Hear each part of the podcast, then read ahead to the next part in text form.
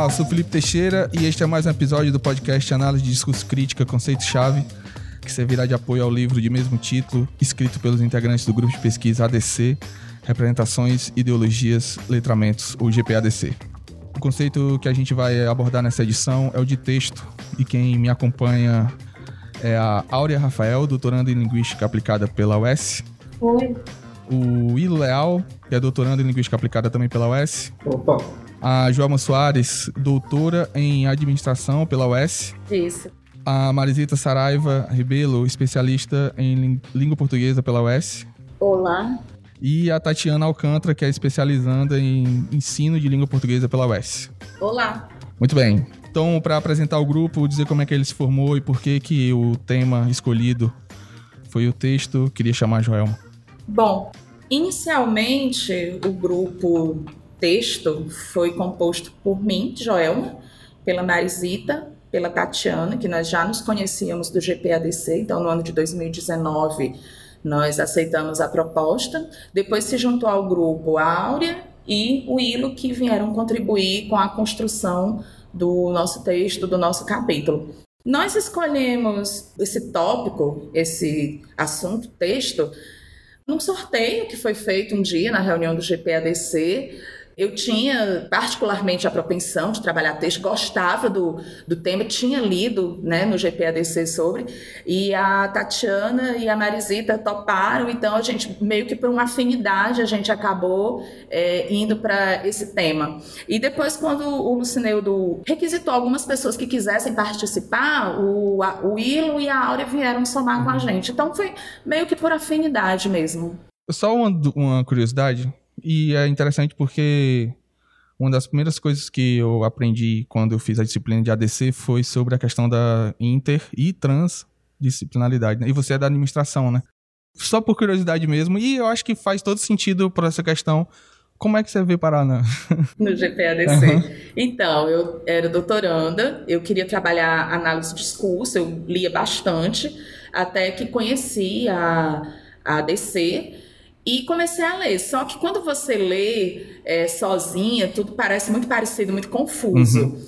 E eu costumo sempre dizer que eu não achei a DC, foi a DC que me achou. Eu fui um dia na UES, no, no, no Centro de Humanidades, que não é a minha, não era a minha unidade acadêmica, e vi um cartaz do simpósio de ADC que ia acontecer no final do ano de 2018. Então eu me inscrevi Fui para o, o, o, simpósio, me apaixonei, entrei no GPADC em fevereiro de 2019, trabalhei análise de discurso crítica na minha tese, onde eu trabalhava diversidade e identidade é, com professores universitários, né, no ensino, pesquisa e extensão. E mesmo tendo terminado o doutorado há um ano, eu continuo apaixonada pela análise de discurso crítica. O que eu, eu acho legal, e eu acho que acabou sendo um caminho mais fácil, a gente que está dentro, que formou em letras, a gente ir atrás de outras disciplinas, né? Mas o caminho inverso é mais difícil de ver, né? É mais. Até pelo currículo de todo mundo que tem participado, o pessoal da, da letras, do pessoal de humanas e tal. Eu sei que a administração não sei bem se é humana, se é. É ciências sociais aplicadas. É mais próximo, não tem uma afinidade, né? Isso, mas segundo o Luciano disse, eu já sou da, da linguística. Muito bem. que bom.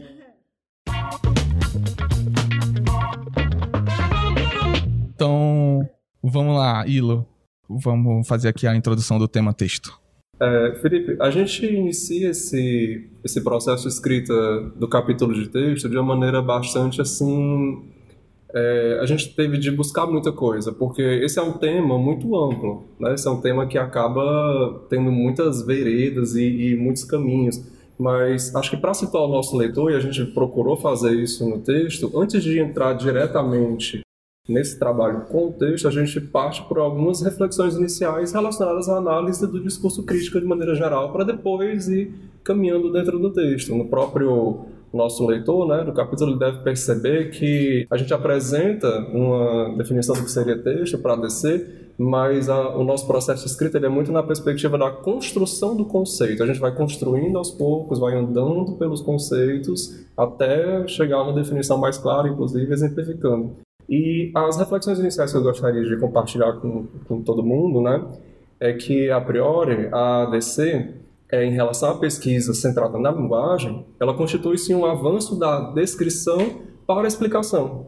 Quem nos diz isso é Magalhães, né? Então, as ciências linguísticas, muito centradas na descrição, a DC traz esse diferencial que é a perspectiva da explicação e não só de descrever. Então, esse já é um ponto que a gente acha interessante e traz para o nosso leitor. Só uma coisa, Magalhães, a Isabel Magalhães. Isabel Magalhães, Beleza. isso, Isabel Magalhães. Que, inclusive, né, vocês percebem, enquanto leitores, que ela é, está muito presente em todos os capítulos. Onipresente. Né, obviamente, do, isso, onipresente. É, a segunda reflexão que é interessante a gente compartilhar é que, e eu vou utilizar o termo ADC, né, até para poder Sim. ficar mais ágil, é, a ABC desenvolveu o estudo da linguagem como prática social com vistas à investigação de transformação nessa nossa vida social contemporânea. Então, quando a gente fala de língua como prática social, que está presente em tantos outros autores, está presente, por exemplo, em Henrique, está presente na própria BNCC, inclusive, né, e nos parâmetros curriculares também, trago muito essa visão do professor, por ser um professor pesquisador, como diria Bortoni Ricardo, essa ideia da prática social ela já tem como cimentinha a análise do discurso é, análise do discurso crítico. Muitas vezes a gente que é professor, que fala de língua como prática social, não, não atenta para essa semente, né, onde é que ela está colocada. E a terceira reflexão que eu trago, né, para a gente iniciar, é que o texto ele é entendido então como unidade básica de análise do programa de estudos da ADC e se caracteriza como a própria materialização da linguagem. Então, esses três pontos aí que certamente devem ter sido colocados pelas equipes anteriores, porque estão inclusive nos capítulos anteriores, é, nós achamos importante de compartilhar. Então, só repete quais são os elementos. O primeiro deles é que a ADC ela é um avanço né, na perspectiva de que sai, na, na, falando do estudo linguístico, sai da descrição para a explicação, uhum. seria o primeiro. O segundo é o desenvolvimento dessa concepção de língua como prática social, né? E o terceiro é que o texto é a unidade básica de análise. É, seguindo a nossa, nesse nosso percurso de introduzir os conceitos, né, a gente traz para o nosso leitor o conceito de texto. E a gente traz na voz de Magalhães Martins e Rezende, num textozinho de 2017 que também é bastante conhecido e, e normalmente é bastante citado. Eu vou pegar as letras dos próprios autores. Por textos, entendemos todos aqueles produzidos nas mais diversas situações sociais, formais ou informais, tanto os escritos como os falados ou visuais, sendo eles tanto produtos de um processo quanto o processo em si, já que seu surgimento pressupõe uma dinâmica própria de um evento complexo que se relaciona ao tempo, à estrutura social e à ideologia. É com essa visão de texto, uma visão multifacetada, uma visão de que o texto é um evento complexo e é um elemento bastante dinâmico e que tem uma forte caracterização contextual, que a gente inicia esse nosso, essa nossa discussão, por assim dizer. E uma coisa que é importante de sublinhar que você falou, que o texto ele, ele não é necessariamente um conjunto de palavras, né? Ele pode ser uma imagem, ele pode ser. Isso, exatamente. Ele não é necessariamente, ou ele não é unicamente um conjunto de palavras ou apenas a imagem, mas ele pode ser um ou outro, ou os dois, nessa relação, nessa relação de ambivalência. E, e inclusive, nós vamos falar um pouco sobre isso, né, Marisita? Daqui a pouquinho a gente vai explorar mais. Inclusive, Marisita, se você quiser compartilhar alguma coisa, por favor, fique à vontade. Não, é ele falou aí na questão da imagem, eu me lembrei da charge que eu vou falar sobre uhum. ela, do Banco Itaú, que nós apresentamos no início do, não, no início de 2020, na ADC, que é a imagem da, do racismo vivenciada pela Lorena Vieira, que foi algo assim que, que saiu nos jornais, e o chargista criou a imagem da Lorena Vieira, porque ela foi eu não sei, acho que vocês é, É bom dar uma contextualizada para quem está ouvindo. A Lorena Vieira teve um problema no cartão, ao retirar o cartão, uhum. e ao pedir ajuda dos funcionários do banco, ela foi levada à polícia por uhum. ser negra. Então, um, uma pessoa até de certa posição social, mas o fato de ser negra fez com que ela fosse levada a uma delegacia, porque aquele documento, a foto não condizia com a imagem dela, ou seja, um ato de racismo assim. E o chagista, tendo essa visão política, ideológica que o texto traz, né? Ele colocou a imagem, o banco, a Lorena tentando entrar e para ela armamentos pesados, do outro lado, um, alguém branco, e se eu não me engano, até essa imagem do Paulo Guedes sendo recebido com tapete vermelho. Então veja aí a questão do texto, né? Ele colocou a imagem e essa imagem traduziu uhum. o pensamento dele, né? Porque o texto, ele tanto tem o fazer como refazer político e ideológico. E se eu não me engano, é no, no, no capítulo de vocês que fala sobre a própria publicidade do Itaú, que tem os atores negros, mas que quando você vai ver a grade de funcionários, não tem essa representatividade que estava lá na, no, no, comercial, né, na publicidade. Então, é, partindo desse conceito de texto, e a gente acaba também trazendo o conceito de discurso né, para esse momento inicial com base também em Magalhães, Isabel Magalhães.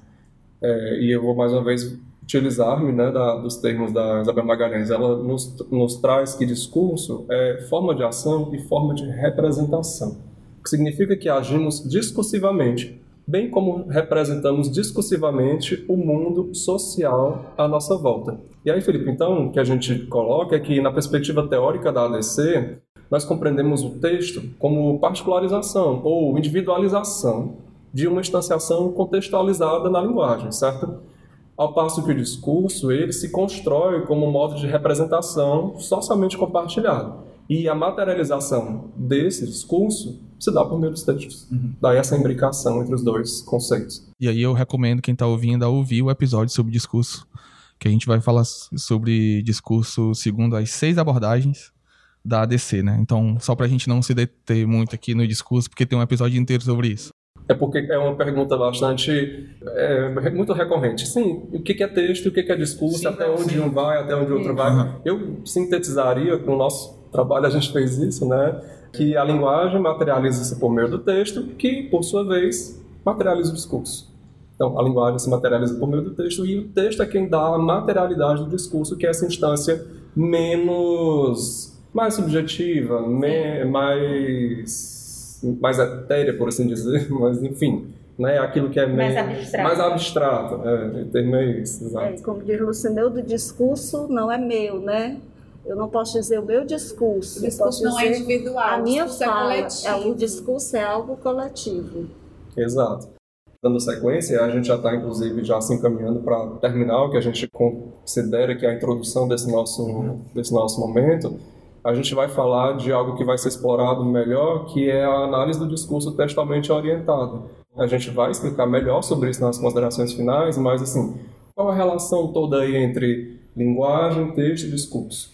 O texto ele dá vida às ideologias, as ideologias que estão presentes no discurso. E como é que nós, analistas do discurso, percebemos isso e qual é uma das, das concepções interessantes de se ver isso? Por meio do texto. Daí por isso, dá, portanto, a análise do discurso textualmente orientado então, Felipe, a, gente discutindo um pouco, né, ou entrando nessa discussão do texto para a linguística sistêmica funcional e para a linguística crítica, a gente, eu, eu convido todo mundo a dar um passo atrás, a gente faz isso no próprio texto, que, assim, existem muitas visões teóricas e epistemológicas acerca do que a gente chama de texto.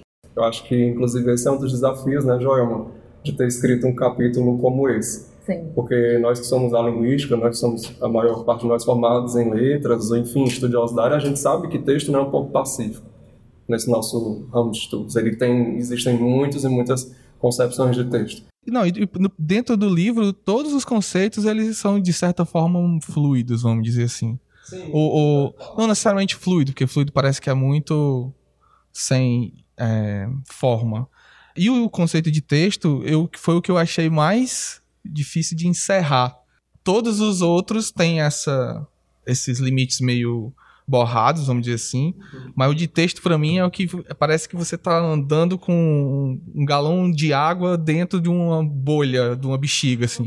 Mas será que tem que nós sentimos? Exato. Nós tivemos essa dificuldade. Uhum. Mas aí Porque... cabe também uma reflexão. Será que o conceito de texto, ele pode, ele deve se encerrar? Ele deve pois ser é, algo... Ou qualquer outro conceito, né? Porque, na uhum. realidade, quando a gente buscava o conceito de texto dentro da ADC, a gente já partia da questão do discurso. Mas a gente queria entender como é que aquela materialidade, né, que seria o texto, como é que ela era entendida. Então, é a unidade mínima do discurso, mas sempre já trazia a questão da trama discursiva. Então a gente sempre né, aquela, aquele ping-pong com o discurso. Então, para nós ficou muito difícil.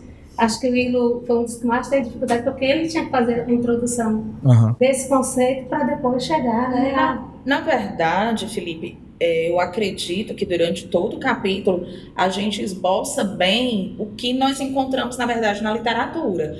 Nós não encontramos um conceito, como você mesmo disse, acabado, finito, uhum. né? Então, é, são apresentados vários é, dimensões, vários aspectos, abordagens diferentes, mas não um conceito. Acredito que isso que a Tatiana coloca como uma reflexão cabe bem, né? Será que realmente os atores querem apresentar esse uhum. conceito né, concluído, acabado?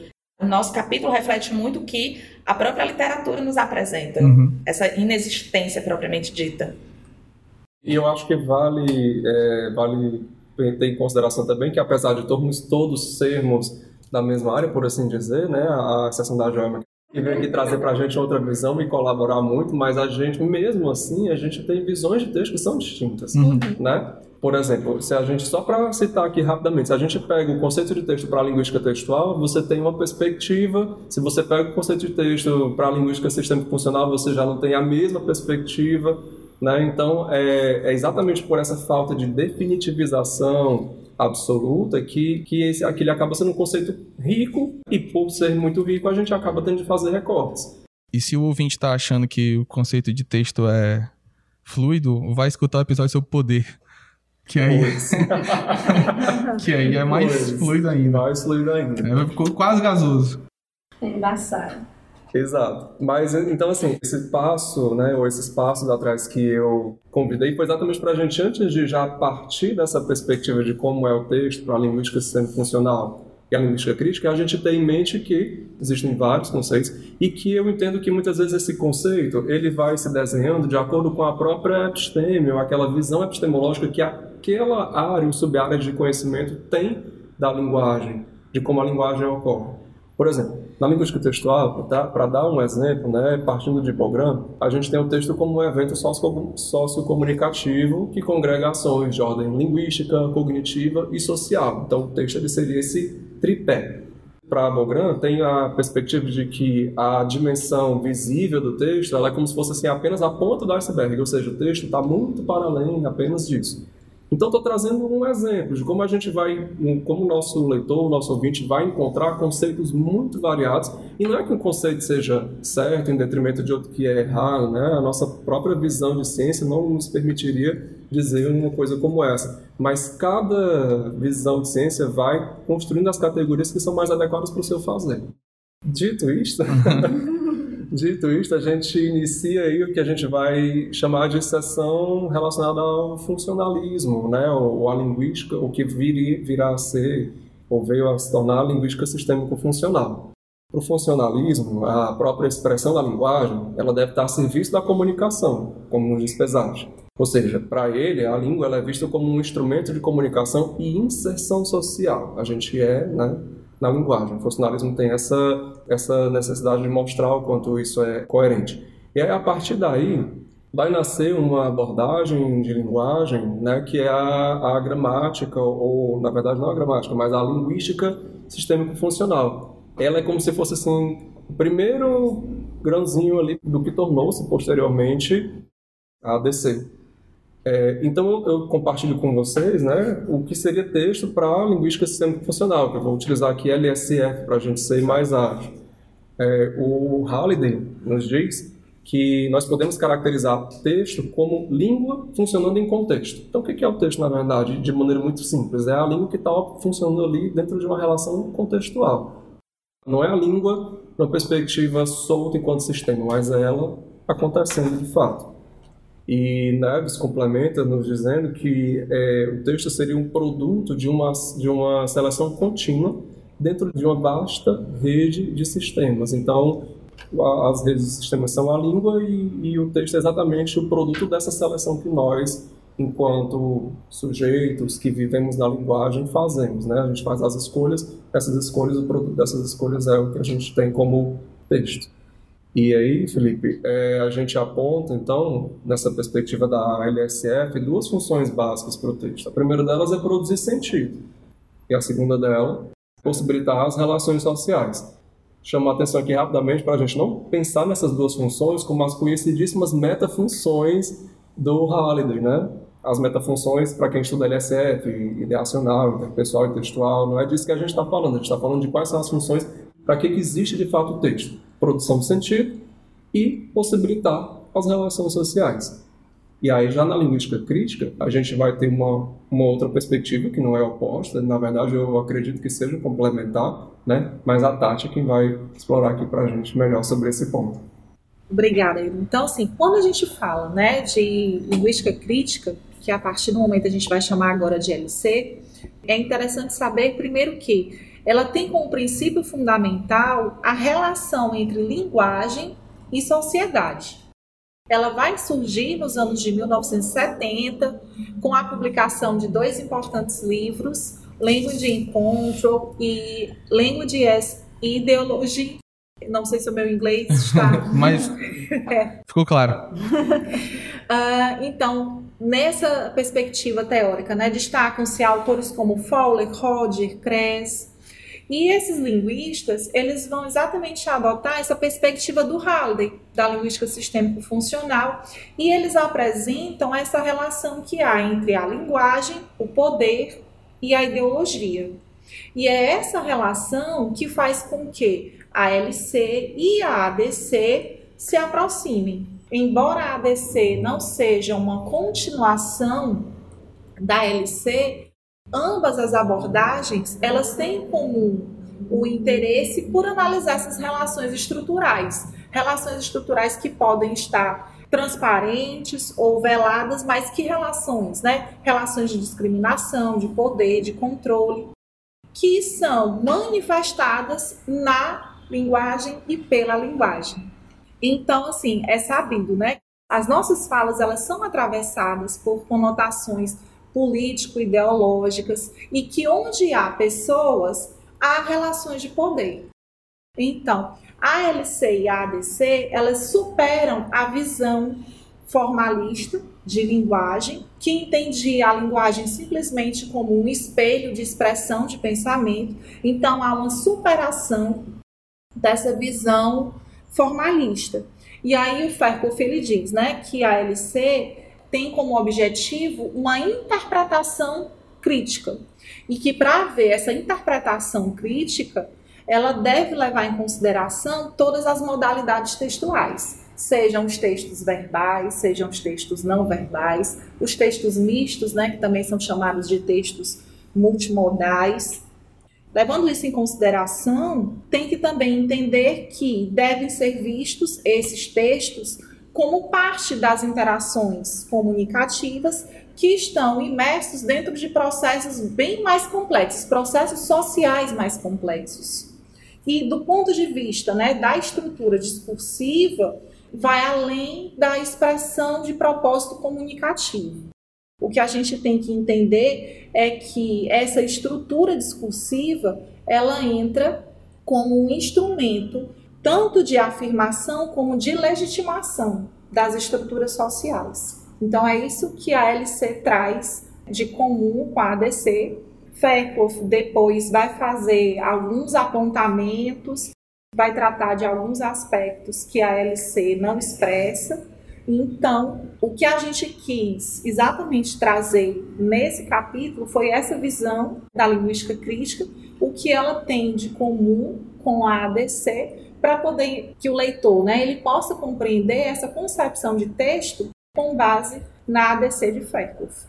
É interessante perceber, a gente vai ver na próxima sessão, justamente que o Fairclough, ele, ele vai perceber lacunas né, na LC. Essas lacunas, é porque eu sempre penso que uma teoria ela não se fecha em si mesma, né? ela dialoga com as outras. Então a gente percebe muito isso aí, esse diálogo teórico entre a LC né, e, a ADC. né, e a ADC, e aí aquelas lacunas que a gente vai. Eu acho que a grande sacada vai ser a questão de perceber que os textos eles têm valoração, né, eles vêm com é, elementos da ideologia, né, e aí ele percebe que tanto ele o discurso, o texto, ele pode sim ser um elemento de uma ideologia dominante, mas ele também pode ser um elemento de resistência, né? Então, vem essa questão da que mudança propõe social. uma mudança social, Que que, é o que, propõe, o que né? é o a premissa, né? O que é muito caro para a ADC, que é exatamente essa mudança social. Isso. Então, assim, eu acho que essa, essa lacuna que algumas teorias deixaram, inclusive o pensamento de Foucault, analisa que o discurso ele tem poder, que ele produz poder, mas aí vem a, a teoria do Fairclough, né, da ADC, e vem discutir, vem dialogar com essa lacuna, que é, e traz essa perspectiva, né, de que o discurso ele também pode trazer mudanças sociais, também podem ser eu sempre coloco dessa forma, né? Um discurso de resistência, né? A gente não precisa só refletir a, o que nos passa, mas a gente pode retratar também essa, esses elementos ideológicos, né? É isso. Então, Marisita, Marisita vai falar sobre Fairclough. Pois é, a concepção de texto para abordagem dialético-relacional de Fairclough, né? Interessante que no grupo a gente vê as concepções de texto, mas a gente vê como elas se encontram, acabam se encontrando. Então, o que o Willow falou, eu trago na fala aqui é, de Fairclough. Uma coisa assim que é muito interessante é compreender essa concepção de sociedade para Fairclough, porque a sociedade para Fairclough, ela tem intrínseca relação com a linguagem. E isso aí eu acho que ficou claro em todas as falas, embora eu esteja me referindo a Fairclough, mas todas as falas estão relacionando linguagem e sociedade, para a gente perceber como realmente essas concepções elas vão se construindo, creio eu, a partir de outras concepções, né? O que nós já, já poderíamos falar da intertextualidade, que vai ser lá na frente, mas que eu acredito que já um pouco disso. E embasados em Rezende e Ramalho, que são as Vivianes, podemos lançar um olhar sobre os textos como produções sociais historicamente situadas, que dizem muito a respeito de nossas crenças, práticas, ideologias, atividades, relações interpessoais e identidades. E é muito interessante falar desse historicamente situadas. Eu acho isso muito legal. Por que historicamente situadas? A meu ver, claro. Porque, claro que se o texto ele faz parte de uma sociedade, a partir do momento que a transformação social, a transformação também no texto uma transformação textual, né? E aí nós entramos na concepção tridimensional proposta por Fairclough, que seria assim, o tripé, as três dimensões do discurso, que o texto está nessas três dimensões, juntamente com a prática social, que é a atividade individual ou coletiva, e a prática discursiva, que são os processos sociocognitivos de produção, distribuição e consumo textual. E depois vem o modelo transdisciplinar de Schuliarak e Fairclough. O texto aí já passa a ser visto como resultado da relação entre linguagem e sociedade. Ele não já faz parte simplesmente de um tripé, mas ele já é algo mais. Ele é resultado dessa é, relação entre linguagem e sociedade. Eu tenho a impressão que a Joelma, que sabe falar até muito bem sobre isso, né, Joelma? O texto ele é um produto dessa relação entre a sociedade né, e essa interação linguística, então ele surge como um resultado, um dos, né, uma das possibilidades. E assim, significa dizer que todo texto ele traz em si as marcas dos atores sociais que dele participam. Assim, para DC Faircloughiano, o texto é a unidade mínima de análise, tendo em vista que elementos menores, como parágrafos e frases, não incorporam as práticas sociais e culturais de um grupo. Deixa eu só fazer um comentário a respeito dessa questão da unidade mínima, principalmente por essa questão aí do parágrafo e da frase. Quando a gente vai ver lá o poema, não lembro se é Augusto ou Haroldo de Campos, acho que é do Augusto de Campos, do luxo e do lixo, que é só, são duas palavras, né? Mas é texto. Então é só para uma possível confusão que possa surgir na hora que a gente lê essa frase, que não é o parágrafo nem a frase, é o texto. Mas o texto pode ser um balãozinho da, Mafalda, da Mafalda com uma palavra também. Exatamente. Então, só para deixar essa, isso esclarecido, Foi o né? que Que o pode. Will falou anteriormente. É, eu é... falei rapidamente sobre, e o, o próprio Halliday, né, o Michael Halliday, ele coloca, o Halliday a razão, na verdade, no livrinho da década de 70, Corrision in English, né, coisão em inglês, em que eles falam que o texto ele não se diferencia da frase pelo tamanho, mas ele se diferencia em tipo. Então eu posso ter um, um conjunto de palavras bem diminuto que poderia ser entendido como apenas uma palavra especificamente ou mesmo uma simples frase, mas ele tem um nível de texto. Por quê? Porque ele comunica numa perspectiva textual e não só o que não, não numa perspectiva apenas de palavra de isolada, de estrutura. Se você porque a palavra está mais na perspectiva aí, estrutural. Se você entrar numa biblioteca, por exemplo, e tiver a palavra silêncio, é um texto. Pronto. Faltando pro Itaú, já que o Itaú foi citado, vamos falar doItaú. o Itaú com o izinho fazendo uma arroba, só um, é uma letra e é um é texto, né? Já, é já é, dá um... Porque já comunica, já existe um evento, Isso. um evento de comunicação ali em que, dentro de um contexto de uso, o leitor se apropria de que ali a gente está falando de um determinado banco, enfim, tem uma marca. É, então, só para deixar claro, é, essa subdivisão aí do parágrafo e da frase, ela não é universal para todos os textos. É, o texto ele pode ser sim uma frase, ele pode ser sim por causa dessa isso, Não, até uma letra. interessante aí também marcar a questão que ela colocou do situado historicamente, né? Sim. Dependendo de onde estiver situado, sim. o termo silêncio emerge a está por significado, ah. né? Porque a minha grande dúvida, quando eu eu, eu coloquei essa dúvida para Joelma, porque eu professora de língua portuguesa que não tenho esse esse aparato de, de mestrado, de, de, de Fairclough, que, que realmente para mim é algo novo. Quando eu li isso aí, que eu fui apresentar no, no grupo, no início desse ano fizemos uma, uma apresentação, foi uma questão que eu coloquei para o Lucineudo. Mas como? Parágrafo, uma frase, como que não é texto? E vem exatamente essa resposta, porque existe essa, essa esse situar, existe um contexto, ele não pode estar assim. Se eu digo silêncio, socorro, dependendo da situação, pode ter vários sentidos. É muito mais disso aí. Não é que não um parágrafo, um texto, como você disse, o exemplo que você citou, uma palavra, e tem autores que fazem isso, texto só com palavras soltas. Mas ali tem toda uma situação, todo um contexto. E é ali que eu, que eu acredito, a minha visão passa a ser texto. E o Twitter tá aí para provar que 280 caracteres já serve aí para causar Uhum. É, uma guerra, né? Pois é. Aí merece destaque também a importância dos textos né, para o estudo dos processos sociais, pois como elementos dos eventos sociais eles causam efeitos, isso já foi dito, o texto ele pode causar mudança sobre as pessoas, sobre determinada, é, é, determinados pelas, pela relação dialética, e assim a gente pode dizer que todo o texto é produzido e aí vem até uma resposta a partir de uma prática social. E desse modo, há uma estrutura, é uma estreita relação entre texto e sociedade. Ou seja, o que já foi dito no início, a relação entre a linguagem e sociedade que estão intimamente ligadas, o texto e a, a sociedade, porque é produto social, não deixa de ser produto social, né?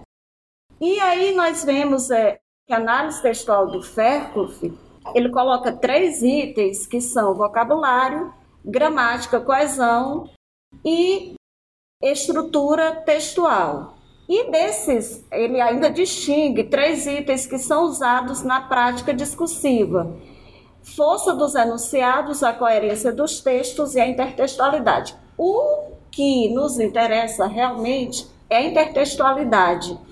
E o autor enfatiza que a intertextualidade é a propriedade que tem os textos de, de serem cheios de fragmentos de outros textos que podem ser delimitados explicitamente ou mesclados, e que o texto pode assimilar, contradizer, ecoar ironicamente e assim por diante.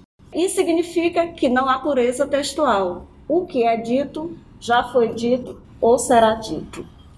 E aí vem também o autor, Fairclough, ele também destaca ele amparado em Bhakti e Kristeva, ele destaca que a intertextualidade implica uma ênfase sobre a heterogeneidade dos textos e o modo de análise que ressalta os elementos e linhas diversos e frequentemente contraditórios que contribuem para compor um texto.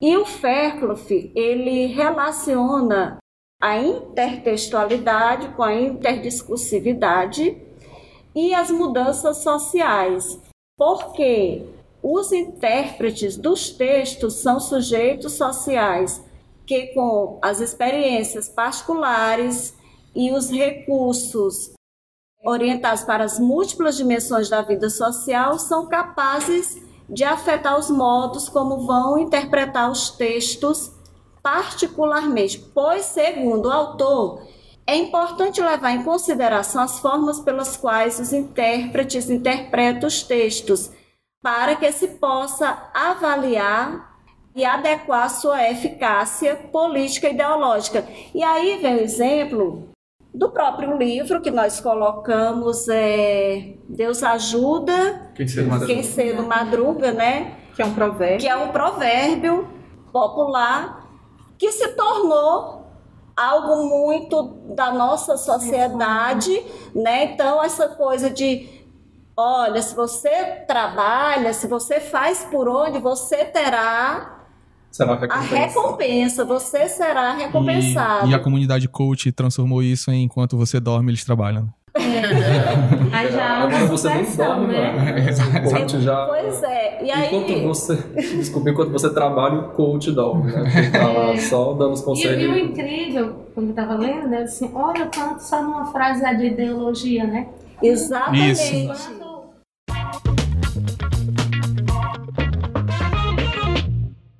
É, vá lá, vamos lá falar de Van Dijk. Então, é, meio continuando, né, dando uma continuidade do que a gente já estava discutindo aqui, falando da concepção de texto para abordagem sociocognitiva de Van Dijk, é importante a gente destacar que o Van Dijk, por meados dos anos 1970, ele avança na sua concepção dos seus estudos da linguagem para além dessa parte estrutural da gramática, né, de tudo isso que a gente estava discutindo. Então, ele passa a enxergar essa produção de texto não de uma forma somente estrutural, mas para Van Dijk, a, o texto, né, o, o, o discurso, né, enquanto evento comunicativo, ele é composto de uma parte estrutural e de uma parte abstrata, de uma dimensão abstrata. E é essa dimensão abstrata que ele se debruça sobre esse estudo que ele considera texto. E aí é importante, já quero salientar desde o início, né, que como nós falamos né, no início da, a, do nosso bate-papo aqui, é, não encontramos na literatura de Van Dijk um, um, um conceito explícito mas ele se aproxima muito da questão textual, da descrição de texto, como sendo justamente essa dimensão abstrata que a gente encontra dentro do, discurso. E que dimensão abstrata vai ser essa? Então, é, para Van Dijk, existe toda essa parte estrutural, toda essa dimensão estrutural que está voltada para a gramática, para a coesão, para toda essa parte que nós, inclusive, já discutimos aqui. Mas, para ele, para os estudos cognitivos, existe uma, um funcionamento de uma dimensão abstrata que está embutida nesse texto. Né, que está embutido no discurso. Então, essa, a perspectiva cognitiva de Van Dijk, ela lida exatamente com os processos que ocorrem tanto na compreensão como na produção de determinadas formas linguísticas. Como é que esse sistema linguístico ele funciona? Como é que tanto quem produz o texto como quem compreende esse texto, né, vai processar quais são as estratégias de compreensão e de produção, quais são as regras que ele utiliza e que na verdade isso tudo ocorre tanto quando ele produz como quando ele entende. E Dentro desse processo, né, que é esse processo cognitivo, Van Dijk diz que existem modelos mentais né, que são processados pelo produtor, pelo, pelo é, receptor desse, desse texto, que se dividem em modelos de dimensão pessoal, modelos mentais que estão na sua dimensão pessoal, que diz respeito à sua própria individualidade, que diz respeito à sua própria situação comunicativa. E tem uma dimensão que é a dimensão social, que está relacionado a crenças, conhecimentos, atitudes, ideologias que são socialmente compartilhadas. Então, tanto a minha individualidade, como aquilo que é socialmente compartilhado, como as próprias ideologias que nós é, já comentamos aqui, essas dimensões elas acabam influenciando na estrutura discursiva que Van Dijk coloca. E o que, que é essa estrutura? Na verdade, o que Van Dijk coloca é que existem muitas estruturas dentro do discurso, dentro do texto. E essa, essas estruturas presentes, né, elas tanto influenciam as estruturas sociais, como elas, essa estrutura discursiva também é influenciada pelas estruturas sociais. Mas como é que isso ocorre dentro do texto? Justamente mediada pela dimensão cognitiva do indivíduo, daquele que é realmente o produtor desse texto. Então, na verdade, quando você ver uma produção e dentro de uma estrutura gramatical, de palavras ou de desenhos, como nós já colocamos aqui, para Van Dijk ali existe sim um processo mental, cognitivo, ideológico, de crenças e que diz respeito à experiência, ao contexto de vida de quem produziu aquele dali, não está isento. Então ali existe uma abstração e ele trabalha justamente o texto em cima dessa abstração que está embutida para além da parte estrutural, que também não é desconsiderada por ele. E aí, um ponto importante para a gente destacar é que essas, é, dentro dessas, dessas dimensões discursivas, Van Dijk coloca que existem duas macroestruturas, é a, a, duas estruturas, desculpa. É a macroestrutura que diz respeito a toda essa parte estrutural que nós já destacamos, que é a macro, que ele chama de macroestrutura semântica, e a chamada coerência local. A coerência local é justamente o que nós colocamos para a compreensão. Essa coerência local diz respeito às minhas ideologias, ao meu conhecimento, à minha experiência de vida, ao meu próprio contexto, à minha condição social, enfim, tudo que diz respeito à minha individualidade, que é o que eu vou colocar para compreender esse texto. Não, só assim, para é, essa coerência local, ela poderia ser, por exemplo, eu e você estamos lendo o mesmo texto mas a gente não faz a mesma leitura. Sim. No final do, da leitura, se a gente for conversar, você vai ver coisas que eu não vi, eu vou ver coisas que você Exatamente. não viu, porque essa é a nossa perspectiva subjetiva. Exatamente. A coerência local se opera de forma distinta de acordo com o leitor. Seria isso? Exatamente isso. O é exemplo... como se a minha interpretação, então, dependesse do meu conhecimento de mim. Exatamente. Isso. Do meu conhecimento, da minha uhum. experiência, da minha vivência. Porque senão todos nós teríamos uma visão única. Quando eu dava aula, muito tempo atrás, é, sempre que eu ia começar a dar aula sobre. Era interpretação de texto, a minha primeira aula sempre era um, o quadro chamado Quadrado Negro com a, com a borda branca do Malevich. Não sei se. É, é, é isso, o quadro era isso. É um quadrado negro com a borda branca que ele, ele pintou esse quadro porque um dia ele abriu a janela lá e viu as pessoas com fome, morrendo no inverno e tudo mais, e ele. Isso é uma das. Da, das, das interpretações, é, né? Que aquilo era o, o, vazio do mundo, né? O, hum. o. Como é que se fala? A dor, o sofrimento, a morte, né? É isso. É tudo que ele conseguiu pintar foi um quadrado negro para representar isso. E o governo soviético interpretou como um manifesto anarquista. Tanto é que ele foi perseguido, muitas obras dele foram contrabandeadas para a Alemanha para sobreviverem e tal.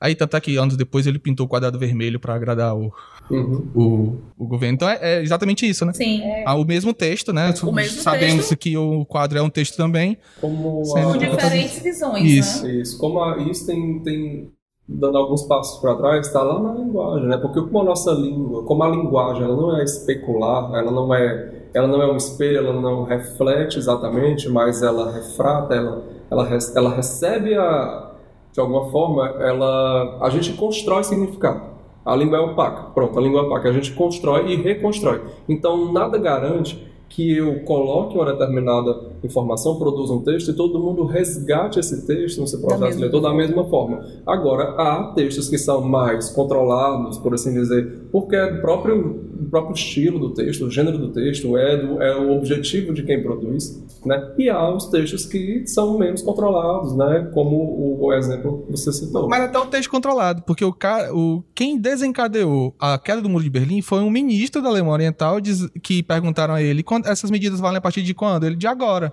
E todo mundo foi derrubar o muro. E não, ele não era pra ele ter. Naquele feito- exato não era. momento, né? Então, até um texto controlado do ministro numa, numa transmissão oficial, vamos dizer assim, na declaração oficial, não tem tanto controle assim, né? Porque ainda que o texto seja controlado, por assim dizer, que é o termo que ele está utilizando, né? ou seja, que ele seja o mais estabilizado possível, ele nunca vai ser totalmente Isso, fechado, ele exatamente. nunca vai ter uma interpretação única. Única. A função disso é o quê? O exemplo mais claro, a advocacia. Sim. A função do né? advogado é exatamente identificando naquela Constituição, naquele conjunto de leis, enfim, onde é que existem as possíveis brechas. A interpretação da lei, né? A interpretação Como se da lei, chama. por exemplo. E as brechas. É. Joelma, e você, aí na sua colocação, me veio à mente agora a questão das nossas aulas, quando a gente vem no livrinho, aquelas perguntas, o que que o autor quis, Quis dizer, dizer com como. isso? Isso é muito subjetivo. É. Inclusive, é um tipo de questão que eu, particularmente, acho que não cabe você avaliar de um aluno. Porque como que eu vou dizer que a perspectiva de um aluno está errada? Não tem É, como, é a interpretação dele. É, não é nem o que o, que, é que o autor quis dizer, é o que, é que você acha, Como é que você, né? É, como você constrói. Como você é Interpreta. consciente, né? o que o autor disse. O autor disse que, que aquela história do autor que ele tem toda a, a interpretação de por que, que o pintor usou o azul lá, entendeu? Porque isso significa isso, significa. E aí o autor diz, na verdade era a única tinta que tinha. Então, Sim. nem sempre. Eu, eu, geralmente eu simplifico muito a minha vida nesse aspecto, porque o texto, o que o autor quis dizer, só o autor sabe. Não é o que o texto diz para você. Isso, exatamente. É o que Isso. E aí você não tem como avaliar, né? Porque cada um traz a sua perspectiva, e é isso que o Van Dijk diz. E, e é E aí, só pra gente fechar, né, o pensamento do Fairclough, Do. Desculpa, Van Dijk. perdão, do Van Dijk, ele nos diz, né, que essa coerência local que diz respeito a cada um é que nos ajuda a relacionar com uma coerência geral, algo mais amplo, um sentido mais generalizado. Por exemplo, quando a Marisita citou, né, nós falamos aqui vários, vários provérbios é, Deus ajuda quem cedo madruga. Né? Você tem hoje na sociedade, a gente encontra o que? O contra-provérbio, que dá um outro significado a esse que já está estabelecido socialmente. Quem cedo madruga, passa, cedo- passa o dia com sono. É, quem tem boca vai a Roma. Não. Quem tem boca vai ao dentista.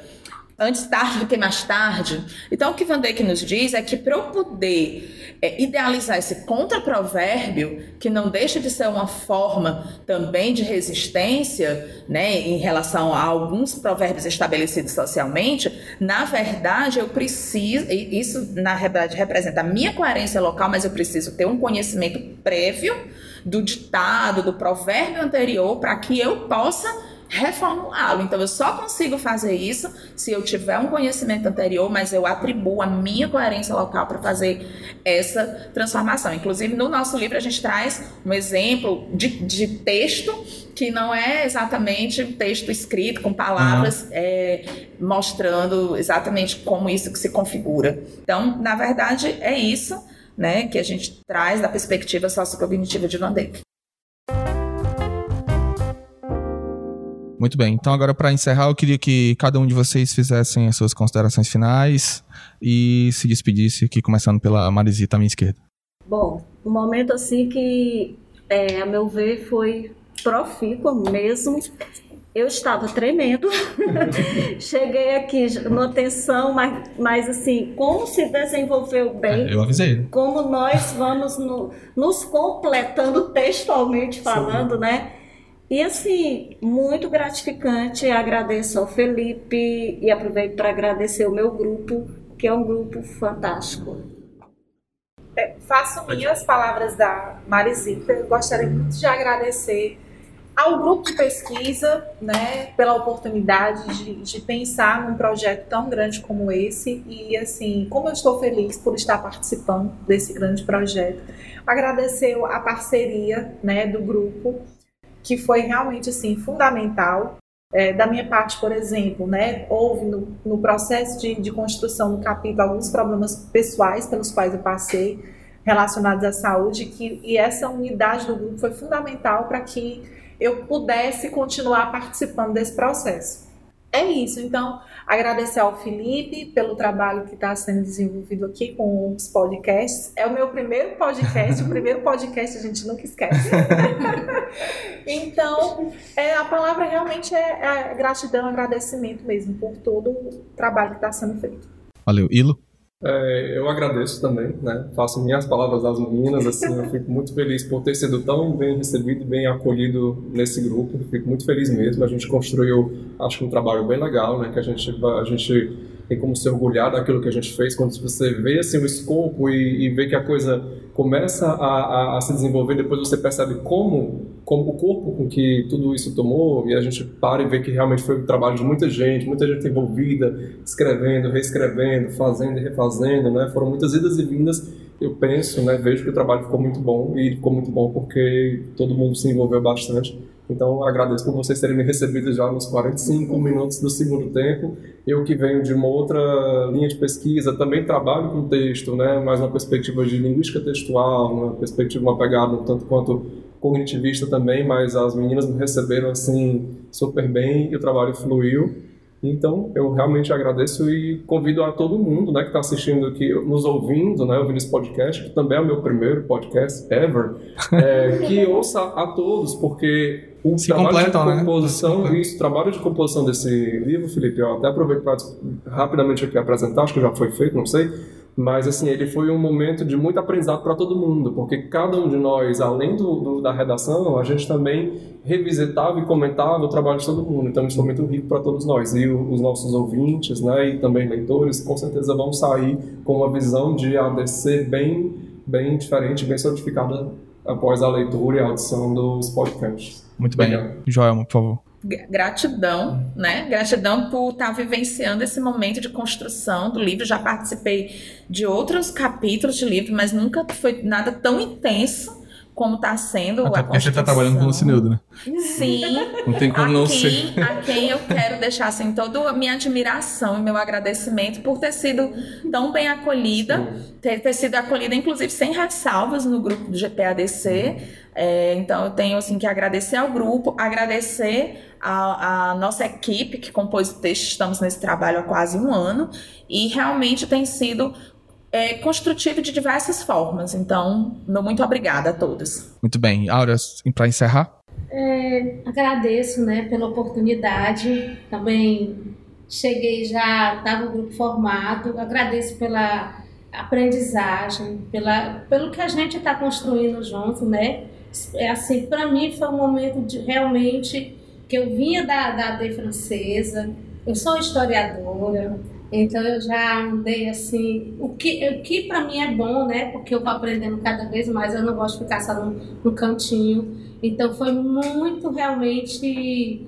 É, para mim foi um, um, um, grande momento. Então só tenho a agradecer ao grupo que está aqui e todo o grupo do GP ADC, né? Gratidão. Muito bem. Então, obrigado a todos que vieram aqui hoje. Obrigado a todos que estão escutando. Escutem os outros episódios. Obrigado à FH que recebeu aqui a gente na sua casa e até a próxima.